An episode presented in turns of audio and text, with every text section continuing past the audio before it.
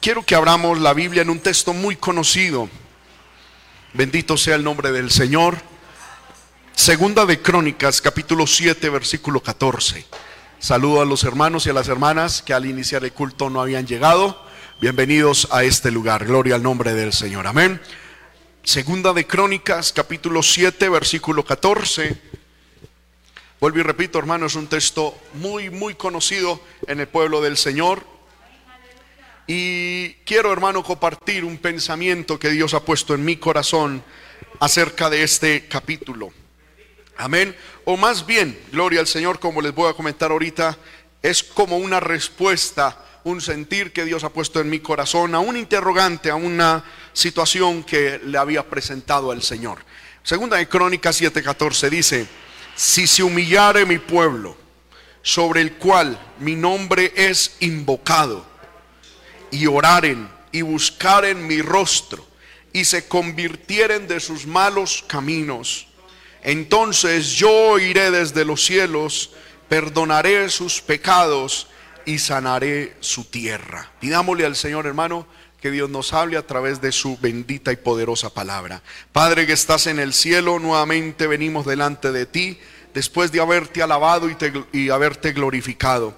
Queremos, Señor amado, que nos hables a través de tu palabra y que este tiempo, Señor amado, que vamos a invertir para, Señor amado, estudiar y meditar en tu palabra, Señor amado, tú nos hables a través de la misma. Señor amado, que tu palabra traiga bienestar espiritual a nosotros, que pueda, Señor amado, tu palabra guiarnos, direccionarnos y ayudarnos, Señor amado, a crecer en estos caminos maravillosos como es, Señor amado, esta comunión, esta relación espiritual. Yo pido, Señor amado, que nos ayudes, unge mi vida, en mí la gracia, el poder, la virtud, Señor amado, Padre, la profundidad, Señor, y úsame para honra y gloria de tu santo nombre.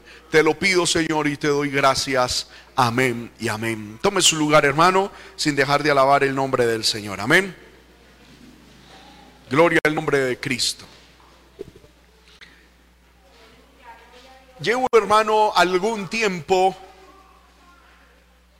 preguntándole, preguntándome a mí mismo y preguntándole al Señor de una manera indirecta, pero más que preguntarle como si fuese un, un ataque a Dios, no, sino sabiendo y parándome en la en el fundamento de que Dios es bueno y Él es justo, me he preguntado qué pasa con conmigo, con la iglesia y con la iglesia de Dios a nivel internacional, a nivel nacional, a mundial. ¿En qué sentido? En que, hermano, si bien hay un todavía nos falta mucho nivel espiritual por adquirir, ¿verdad? Si bien tenemos que reconocer, hermano, de que nos falta estatura, entrega, amén, dedicación, pero de una u otra manera los que buscamos a Dios, lo buscamos. Amén. Y hay una un remanente de hombres y mujeres que para la gloria de Dios podemos decir, hermano, buscamos a Dios, amamos a Dios, oramos, estamos en ayuno y buscamos al el Señor. Eh, y de una u otra manera, pues hermano, si bien no podemos alabarnos a nosotros mismos, eh, nos falta más, pero, pero gracias a Dios hay un remanente de hombres y mujeres que no hemos doblado las rodillas ante Baal. Amén. Y que nuestro corazón está deseoso de ser más llenos de Dios, de servir al Señor y de conocer a Dios y que todos los días lo buscamos. Amén. Y le he preguntado al Señor, Señor, si nosotros hacemos eso, si estamos buscando tu rostro, ¿por qué no vemos lo que queremos ver? Y eso es, hermano, un interrogante que muchas veces estaba en mi corazón, estaba en mi alma. ¿Y qué pasa? ¿Qué pasa que, que oramos, buscamos a Dios y como que no vemos en nuestra vida lo que realmente anhelamos? Y yo le decía, Señor, ¿Qué pasa? ¿Qué sucede? No, no, no estoy diciendo, Señor, pero a ver, yo he hecho lo mío y usted no hace lo suyo. No, siempre he ido delante del Señor con una actitud humilde diciendo, Señor, ¿qué sucede en mí? ¿Qué pasa que hemos orado, hemos buscado al Señor y como que no hay una, una manifestación poderosa de parte de Dios? Y en estos días, hermano, meditando en la palabra, el Señor me llevó a este texto, a segunda de, de Crónicas, capítulo 7, versículo 14. Y el Señor me hizo entender lo siguiente. Me dijo, mi pueblo ora y me busca, es verdad. Pero hay otras cuestiones que desatan la mano de Dios y que desatan y abren los cielos para que el Señor intervenga de manera especial en nuestra vida, en nuestra nación y en nuestra iglesia. Y el Señor me hacía meditar en este versículo y decía, la iglesia ora y busca mi rostro. Y el Señor me hacía entender de esta manera. En el versículo 14 encontramos cuatro condiciones que el Señor pone. Si se humillare mi pueblo, si oraren, si buscaren mi rostro y se convirtieren de sus malos caminos. Y el Señor me decía, ¿cuál de esas cuatro cosas son las más fáciles para hacer? Es justamente lo que la iglesia hace, orar y buscar el rostro de Dios, que son las dos cosas que están en la mitad. Pero las dos cosas que están, las, otras dos condiciones que están en los extremos, que son las más difíciles, son las que no estamos cumpliendo. Amén. De las cuatro cosas, buscamos a Dios, es verdad. Oramos, sí. Pero ¿cómo está nuestra humillación y nuestra conversión? Amén. Y es lo primero, hermano, que, el Señor trató muy fuerte conmigo. La humillación y la conversión. Amén. Sí, de las cuatro cosas cumplimos dos. Hombre, por lo menos no, no, no nos rajamos. Amén. Pero ¿qué pasa? Que es que esto de la oración y del buscar a Dios, si bien son dos puntos importantes que debemos continuar hacer, haciendo, esto es una cadena, una secuencia, hermano, de cosas que hacen que la mano de Dios se mueva a favor de nuestra vida. Y el Señor, hermano, me hacía entender, meditando en las madrugadas, en las, aún en las noches, hermano, yo pensaba mucho en este texto. Y es que lo primero que nosotros debemos hacer como pueblo de Dios es aprender a humillarnos. Dice, si se humillare mi pueblo, sobre el cual mi nombre es invocado. Este mensaje no es para los inconversos. Esta invitación no es para la gente que no tiene a Dios en el corazón, es para usted y para mí que ahora por la gracia de Dios somos pueblo de Dios. ¿Cuántos son pueblo de Dios aquí? Amén. Sobre nosotros es invocado el nombre de Dios, porque somos el pueblo de Dios. Eso que seamos pueblo de Dios significa que sobre nosotros el nombre de Dios es invocado. Y por nosotros es invocado, llamado el nombre de Dios. ¿Qué pide Dios de nosotros? en primera instancia humillación. Podemos orar, podemos buscar el rostro de Dios, pero si antes de buscar a Dios y de, de, orar no hay humillación, las otras cosas, hermanos, se hacen infructuosas en nuestra vida. Porque encontramos aquí la orden y el orden que Dios establece. Una oración sin humillación, hermano, casi que es brujería delante de Dios. El Señor me hacía, por ejemplo, meditar hoy en la mañana. Yo me levanté muy temprano, me desperté muy temprano y meditaba ahí sobre mi cama. Y el Señor me decía, por ejemplo, si nosotros miramos algunos discípulos, no tengo mucho tiempo y no me debo quedar aquí, hay unos discípulos que dice la Biblia que fueron a una, a una, ciudad a predicar y, y nadie los recibió y nadie les escuchó el mensaje, ¿verdad? Y nadie, hermano, les atendió el mensaje y no pudieron hacer muchos milagros. ¿Y cómo llegaron estos discípulos? a Jesús. Llegaron enojados, llegaron entristecidos. ¿Y sabe qué le dijeron? Señor, permítenos que descienda fuego sobre esa ciudad. De una u otra manera, ellos tenían comunión con Jesús, sí. Amén. Tenían, estaban hablando, que se puede traducir como orando, sí. Pero Jesús los reprendió y le dijo, vosotros no sabéis de qué espíritu sois. ¿Por qué? Porque esa oración estaba fundamentada en el orgullo. ¿Cuántas veces nosotros, hermano, oramos al Señor y nuestra oración y nuestras peticiones son fundamentadas en el orgullo? Señor, trata con Julanito de tal, trata con Julanita de tal. Y elevamos a Dios no peticiones, sino casi que órdenes. Y, decimos, Señor, fuego para Julanito de tal, juicio para Julanito de tal. Amén.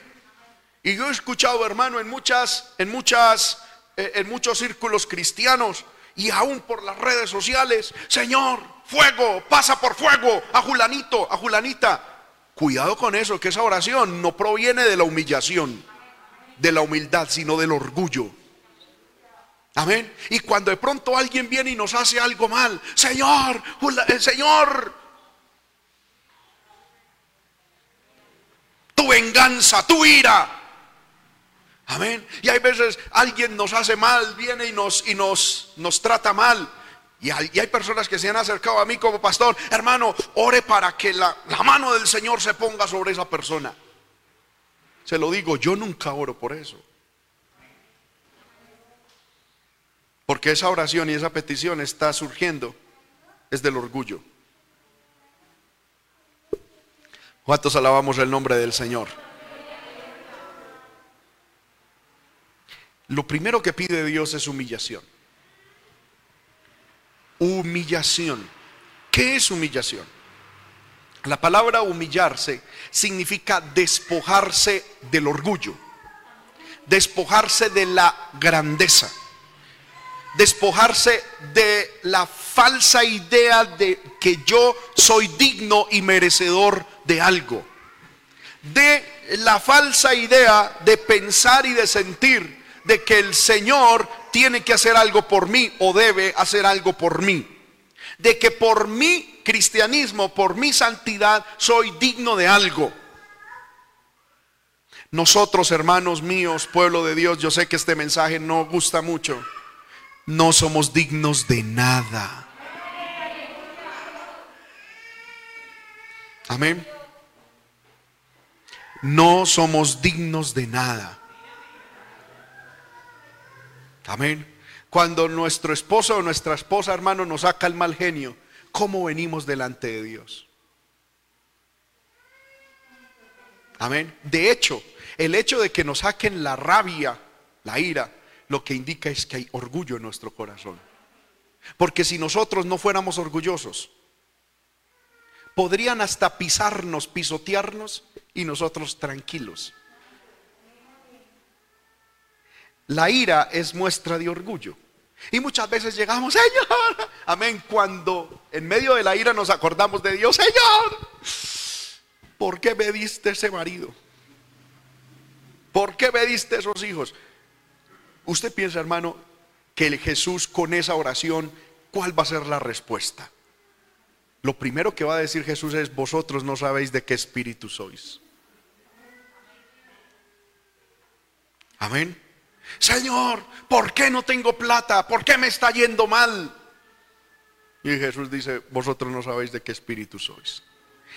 La búsqueda, oramos, sí, yo veo que el pueblo de Dios ora. Y gloria a Dios por eso. Buscamos a Dios, sí. Pero, ¿cuál es lo primero? ¿Qué es lo primero que Dios pide?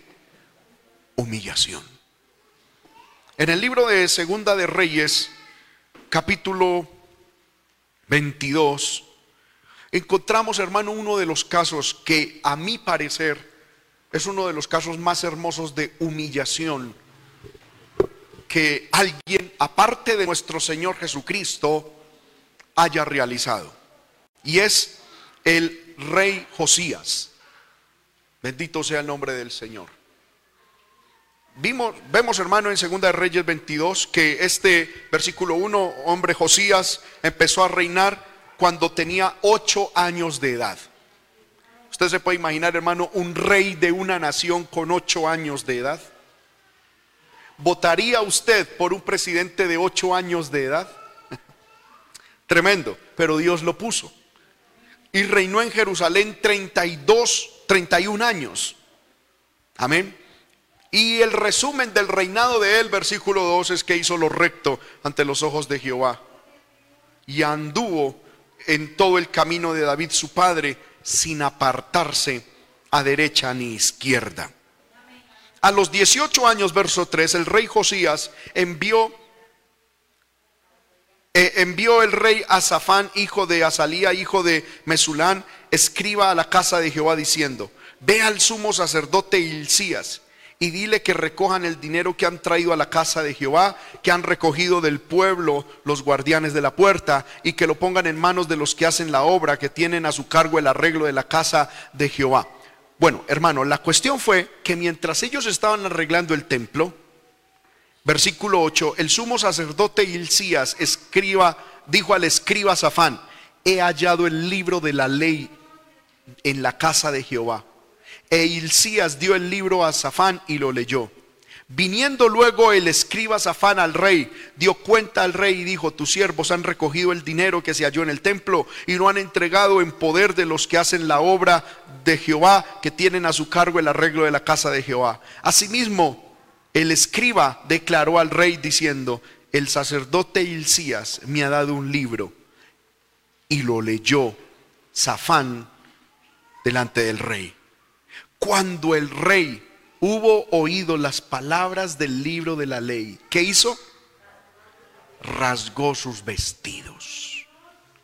Luego el rey dio orden al sacerdote Hilcías, a, a Icán, hijo de Safán, a, a Adbor, hijo de Micaías, a el escriba Safán y a Asaías, siervo del rey, diciendo, id y preguntad a Jehová por mí y por el pueblo y por todo Judá acerca de las palabras de este libro que se ha hallado.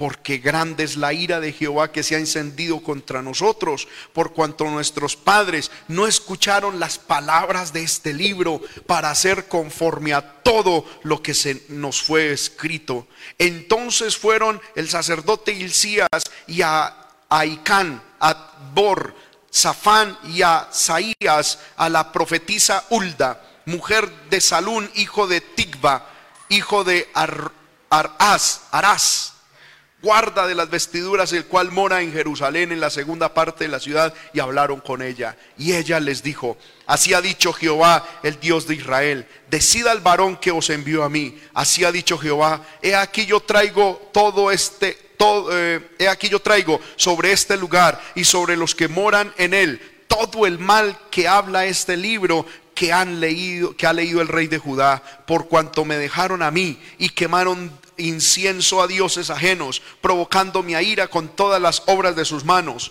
Mi ira se ha encendido contra este lugar y no se apagará. Mas al rey de Judá que os ha enviado para que preguntases a Jehová, diréis así, Así ha dicho Jehová el Dios de Israel, por cuanto oíste las palabras del libro. Segundo, y tu corazón se enterneció. Tercero, te humillaste delante de Jehová cuando oíste lo que yo te he pronunciado contra este lugar y contra sus moradores que vendrán a ser asolados y malditos, y rasgaste tus vestidos y lloraste en mi presencia yo también te he oído, dice Jehová. Por tanto, he aquí, yo te recogeré con tus padres y serás llevado a tu sepulcro en paz. Y no verán tus ojos todo el mal que yo traigo sobre este lugar. Y ellos dieron al rey la respuesta. Mire hermano, el poder y el proceso de la humillación. Humillarse delante de Dios no es llorar. Amén. Ahora, el humillarse incluye llorar, pero no es llorar. Porque hay gente, hermano, que se arrodilla a orar, Señor, me humillo.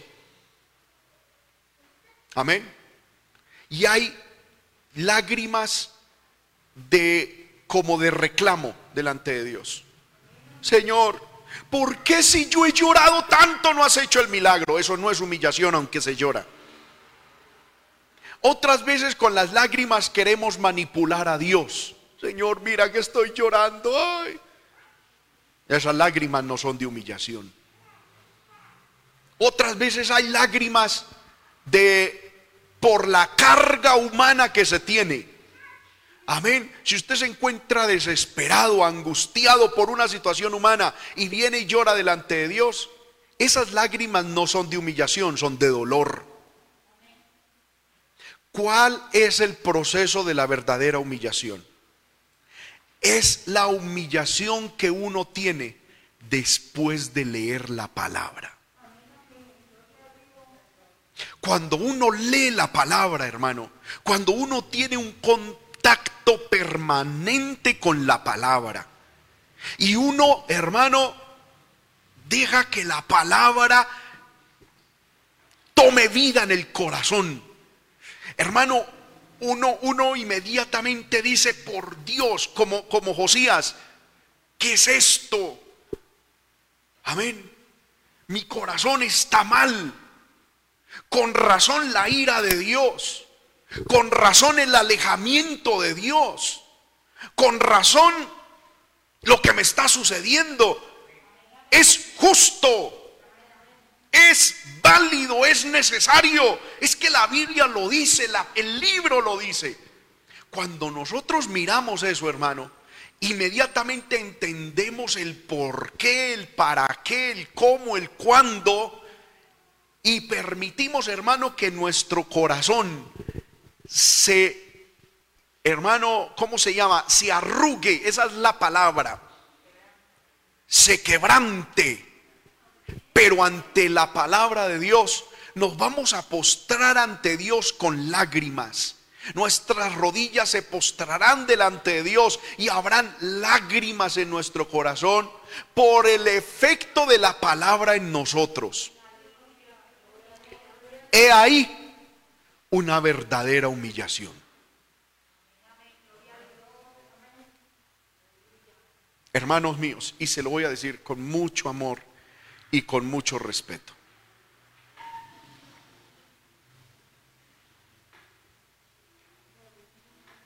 Si usted no ha tenido esa experiencia de caer postrado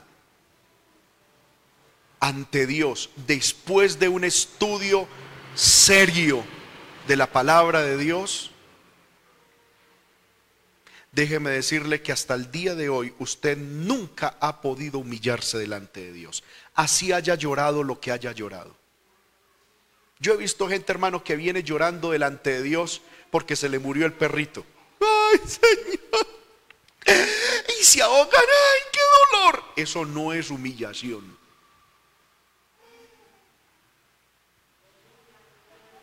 Amén. Esas lágrimas son casi que un reclamo delante de Dios diciendo, ¿por qué me mató el perrito? ¿Por qué permitió tal cosa? La humillación real es después de tener un encuentro con la palabra de Dios. Amén. Hermano, y es que yo le quiero decir cada vez que usted va a la escritura, de esta manera como hizo el, rey Josías, dispuesto a que Dios le hable. Si cada vez que usted y yo venimos a la iglesia y escuchamos la palabra y la palabra nos habla y nosotros enternecemos el corazón a la palabra, Hermano, porque es que muchas veces a nosotros lo que queremos es que haya un predicador que nos emocione, que nos haga hablar en lenguas, que nos haga, aleluya, eh, estremecer, que nos haga voltear la nuca para un lado, para el otro, o danzar en la silla, o que nos haga reír, y que queremos son predicadores emotivos. Amén.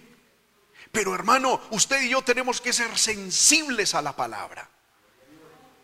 Y cada vez que la palabra se expone, nuestro corazón debe ser humillado, con, eh, eh, quebrantado. ante la palabra del Señor. Aleluya. Hermano, en la convención, creo que fue la semana pasada. ¿Cuándo fue la convención?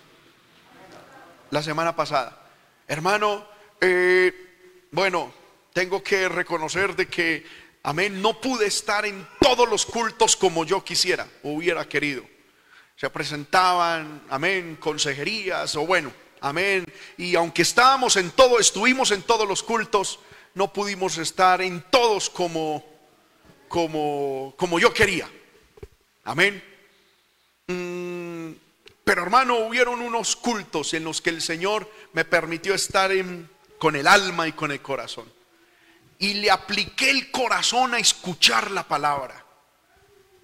Hermano, y con, con mi esposa, después de, de terminar de oír la palabra, nos teníamos que tirar, hermano, de rodillas a llorar en la presencia del Señor a raíz de la palabra que el Señor estaba hablando. Amén.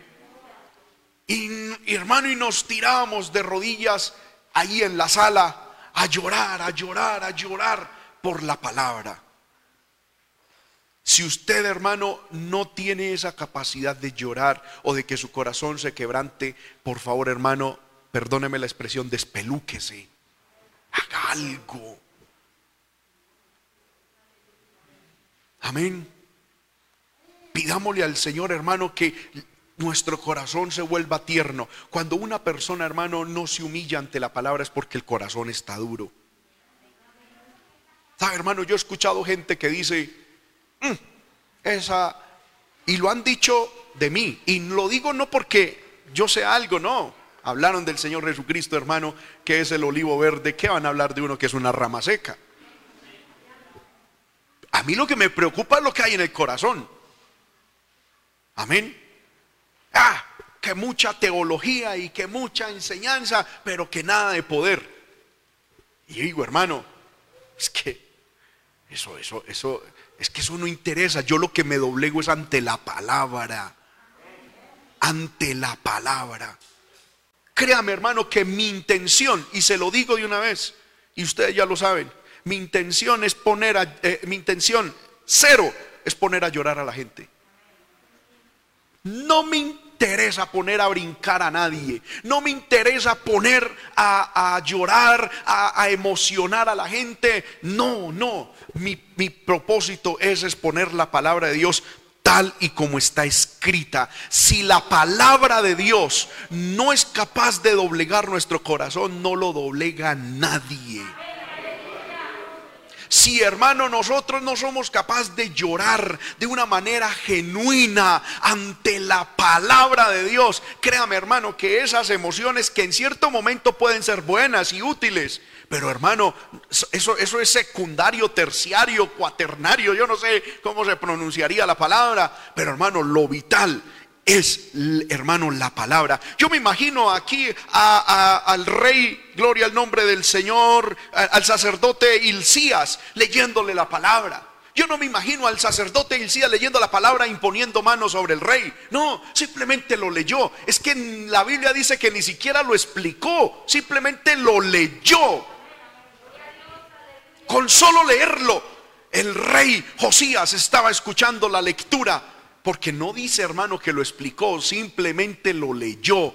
Y con haberlo leído, hermano eh, Josías se permitió a sí mismo decir, ¿cómo así? Ese libro es el libro de la ley, es la palabra de Dios. Inmediatamente se comparó él. Oiga, pero yo ni mis padres hemos hecho lo que dice ese libro. Por lo tanto, la ira de Dios es más que justa. Por lo tanto, e, el enojo de Dios es, es, es normal, es, es necesario, justo por Dios y rasgó sus vestidos. ¿Sabe qué significa eso?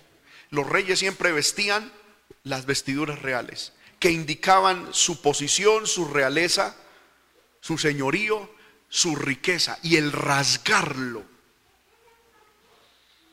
Eso fue una, una expresión exterior de una, de una humillación interna diciendo, aquí no vale que yo sea rey No me importa mis riquezas, no me importa mi posición, no me importa nada. Aquí lo que, lo que, casi que estaban, porque ellos se vestían, la ropa interior de ellos era una túnica que les llegaba hasta la rodilla. Amén. Y cuando rasgaban eso estaban diciendo, mire, esa palabra. Con esto que estaba haciendo el, rey Josías, estaba diciendo, esa palabra me desnudó. Yo como puedo delante de Dios pretender, ay, mostrarme como el rey ungido, como el rey grande, cuando esa palabra nos desnudó. Esa palabra miró, aleluya, y, y expuso lo más profundo de los errores de mi corazón. Y, y rasgó sus vestidos como queriendo decir, Señor, yo no soy nada, yo no soy nadie, me humillo delante de de ti. No vengo justificando, no vengo razonando. Soy pecador, soy necesitado de ti. Me despojo de todo lo humano, me despojo de la grandeza humana. Amén. Dice la Biblia él hizo eso y se humilló delante de Dios. Me llama la atención, hermanos, que dentro de la humillación de Josías, Josías no le pidió a Dios que detuviera el mal. Porque en la verdadera humillación no hay manipulación. La verdadera humillación lo que consiste es en reconocer que mis actos y mis posiciones afectaron la santidad de Dios, el corazón de Dios. Y si Él determina después de mi humillación que el mal venga, pues que venga. Igual es justo, igual es bueno, pero yo ya arreglé mi comunión con Dios.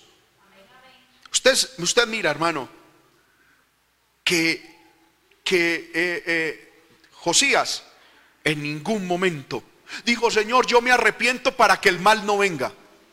No, porque eso sería una manipulación. Él lo que hizo fue, Señor, yo he fallado y con razón tu ira es justa. Yo te pido que me perdones. No para que detengas tu juicio sobre mí, sino para que yo pueda entablar contigo de nuevo una comunión. Hermano, eso es maravilloso. Nosotros a nosotros no nos debe mover ir a Dios los juicios de Dios que ya están decretados. Lo que nos debe doler el corazón es fallar contra Él. En estos días, hermano, escuché algo que a mí me llamó muchísimo la atención y me dio mucha risa en el momento. Y este eh, lo escuché de un predicador. Este predicador decía, el problema es que el pueblo de Dios no nos duele el pecado por fallarle a Dios, sino por las consecuencias que trae a nosotros. Y decía, muchos están como la, mujer de la vida alegre. Que la mujer de la vida alegre, la prostituta, muchas prostitutas oran diciendo, Virgen María. Amén. Tú que, ¿cómo fue? Tú que concebiste sin pecado, ayúdame a pecar sin concebir.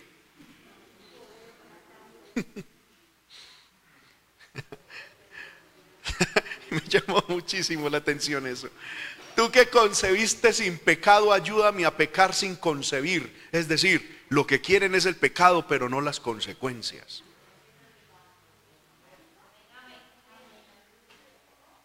Amén. Y hay mucho cristiano, hermano, que tristemente podemos tener esa mentalidad. Ay, si no fuera por las consecuencias, como un día yo escuché a alguien, hermano, y lo reprendí duramente duramente.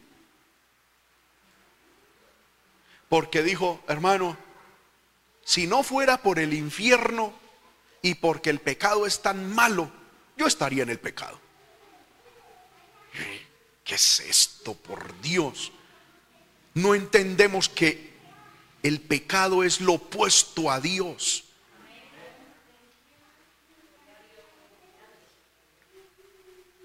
¿Cuántos alabamos el nombre de Cristo?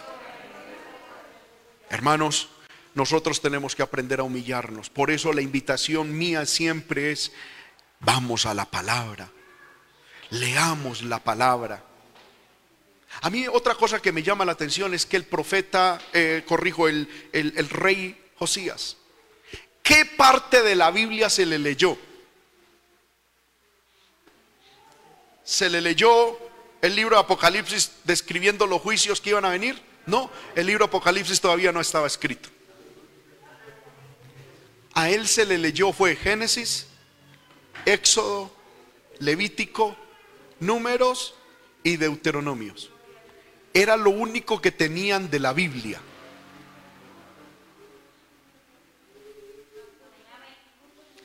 Y con eso su corazón se doblegó y se humilló ante Dios. Hermano, esto es tremendo. Usted póngase a leer el libro de Levítico a ver si, si termina llorando.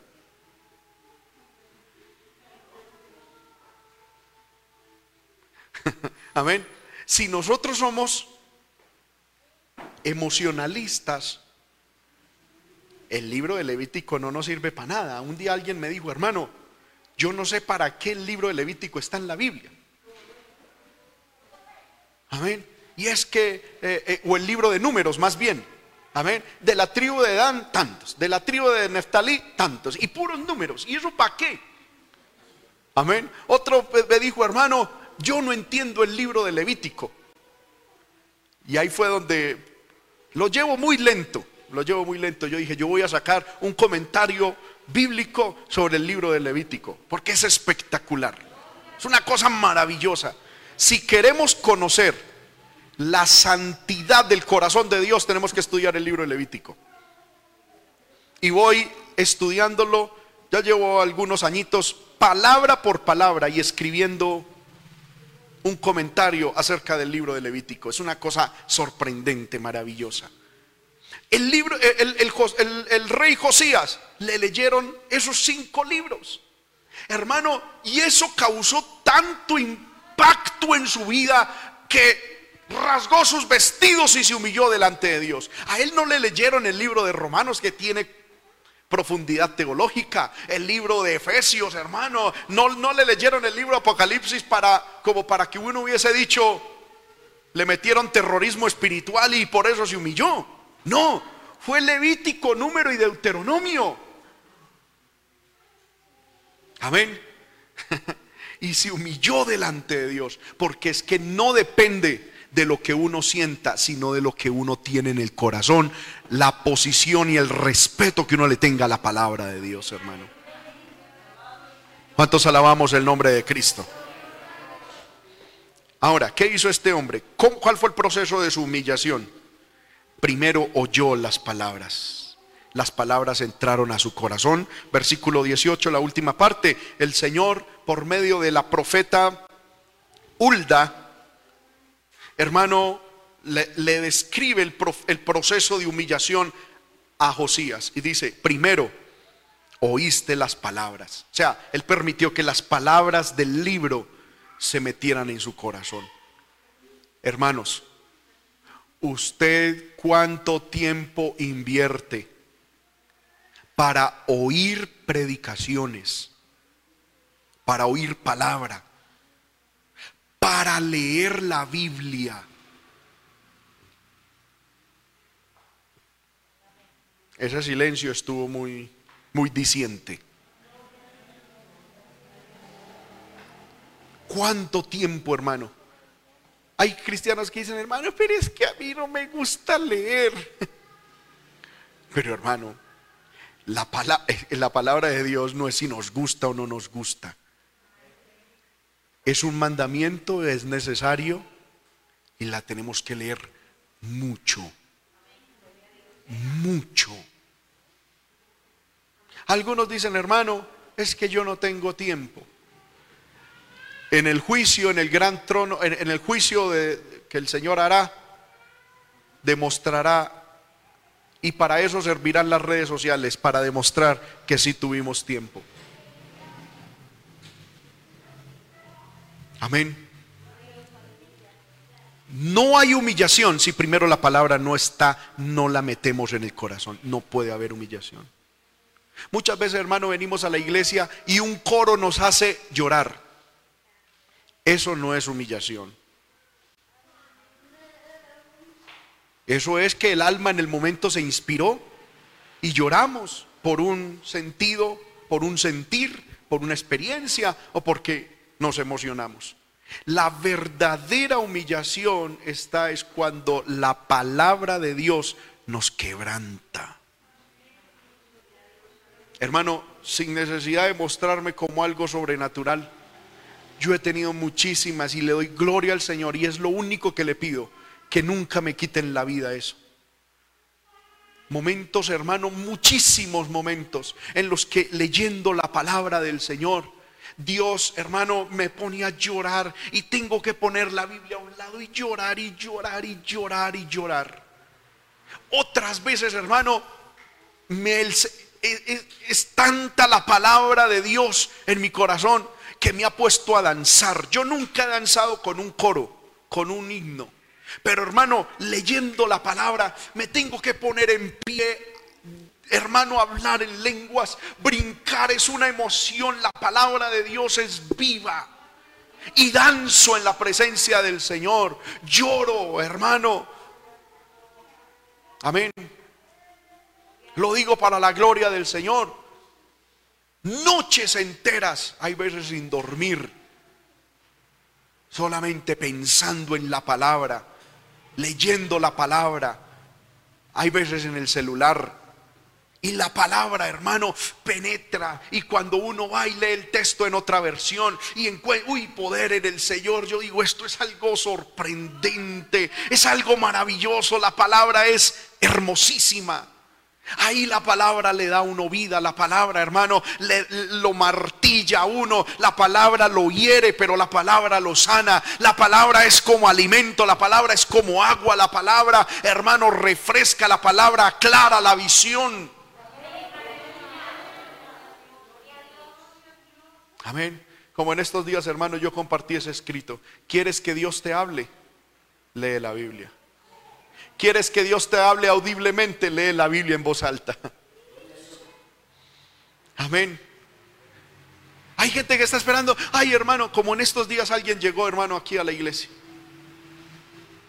Diciendo, ah, es que aquí en la iglesia falta es un profeta.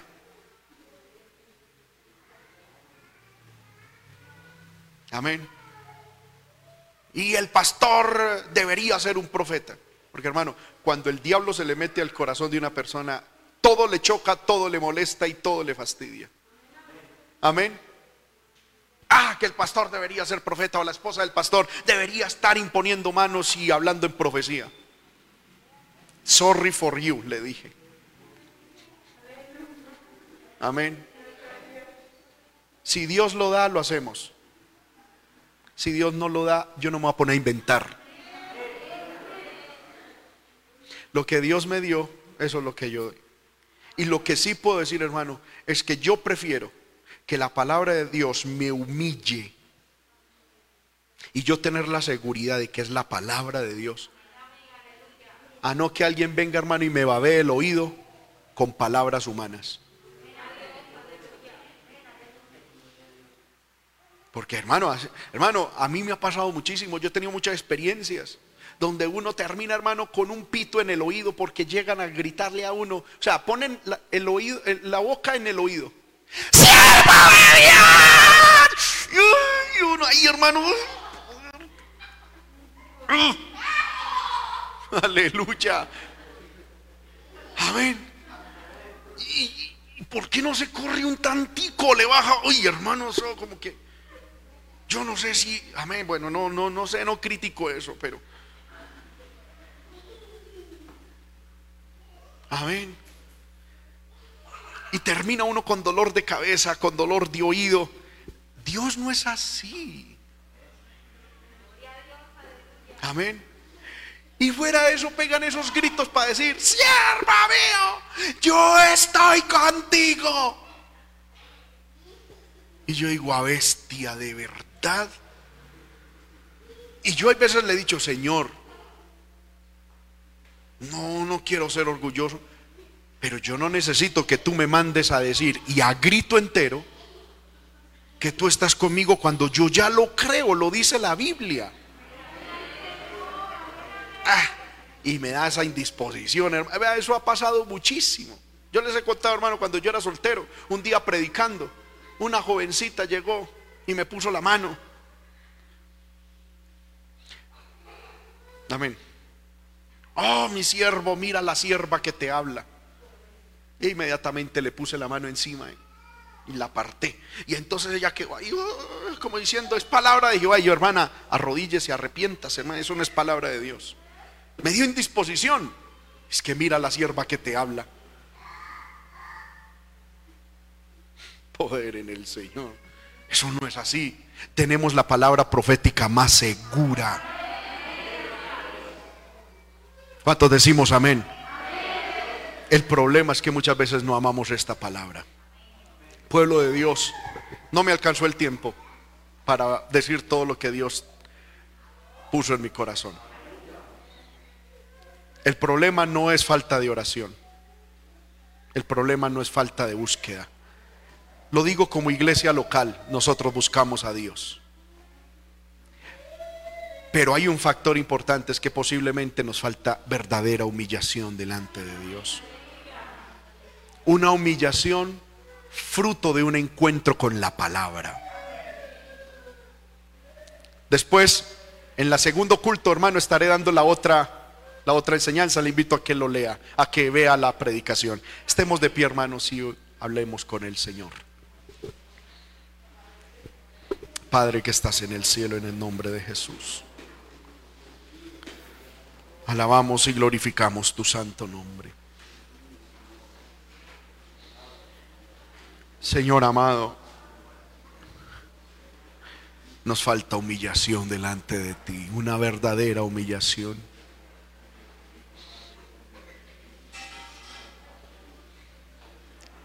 Hable con Dios, hermano, en estos momentos.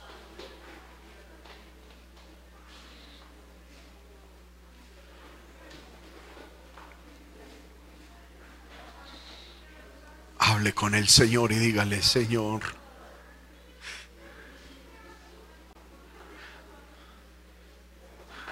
ayúdame a ser humilde, que yo me pueda humillar delante de ti como lo hacía el, el rey Josías.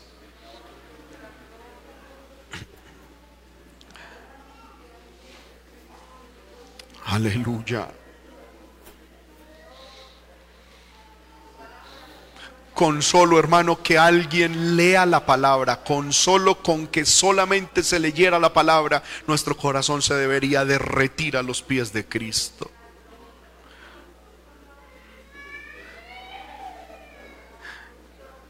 Muchas veces el orgullo, la soberbia, el corazón duro, impide que nuestro corazón, que la palabra entre a nuestro corazón. El diablo nos ha dicho, ya tú te sabes todo eso, ya eres maduro en la fe. No, hermano, que nuestro corazón se enternezca delante del Señor. Que nuestro corazón se enternezca delante de Él.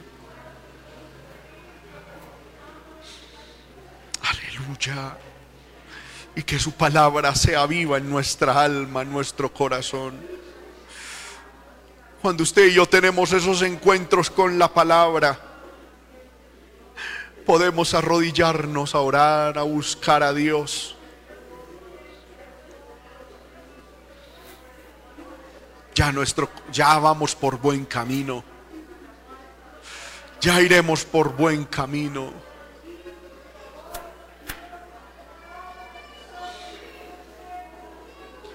Dios ha visto nuestras oraciones, ha escuchado nuestras oraciones, nuestra búsqueda.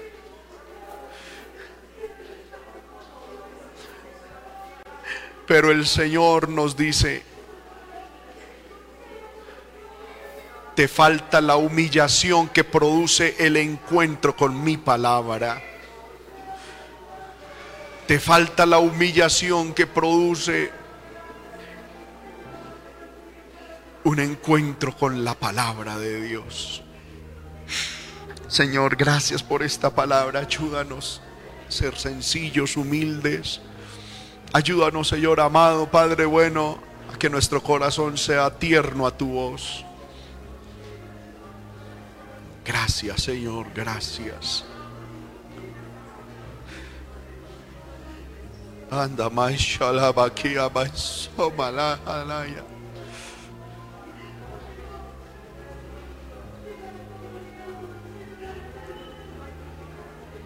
Iba y suiba aquí anda el rebe que le ve y somala, alaya. King has sweet atain the raman sonline to lie me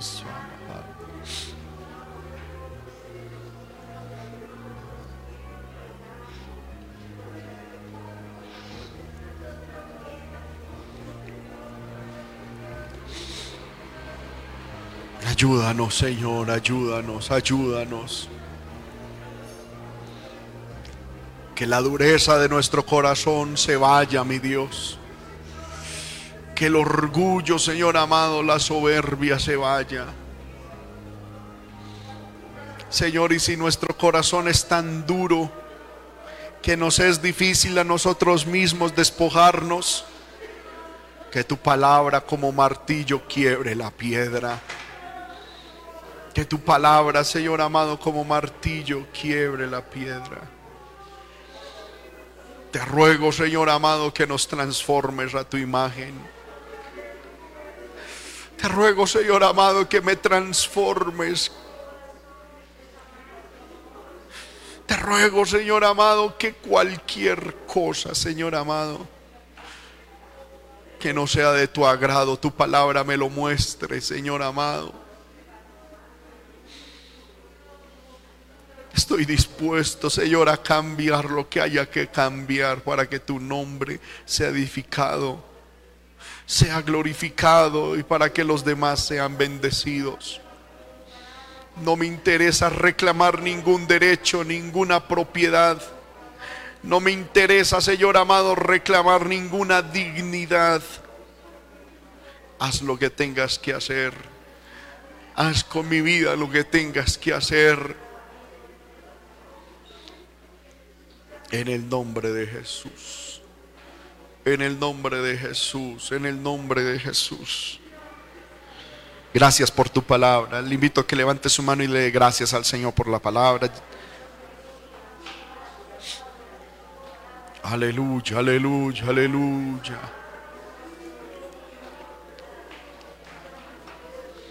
Aleluya, aleluya, aleluya. Aleluya, aleluya, aleluya, aleluya.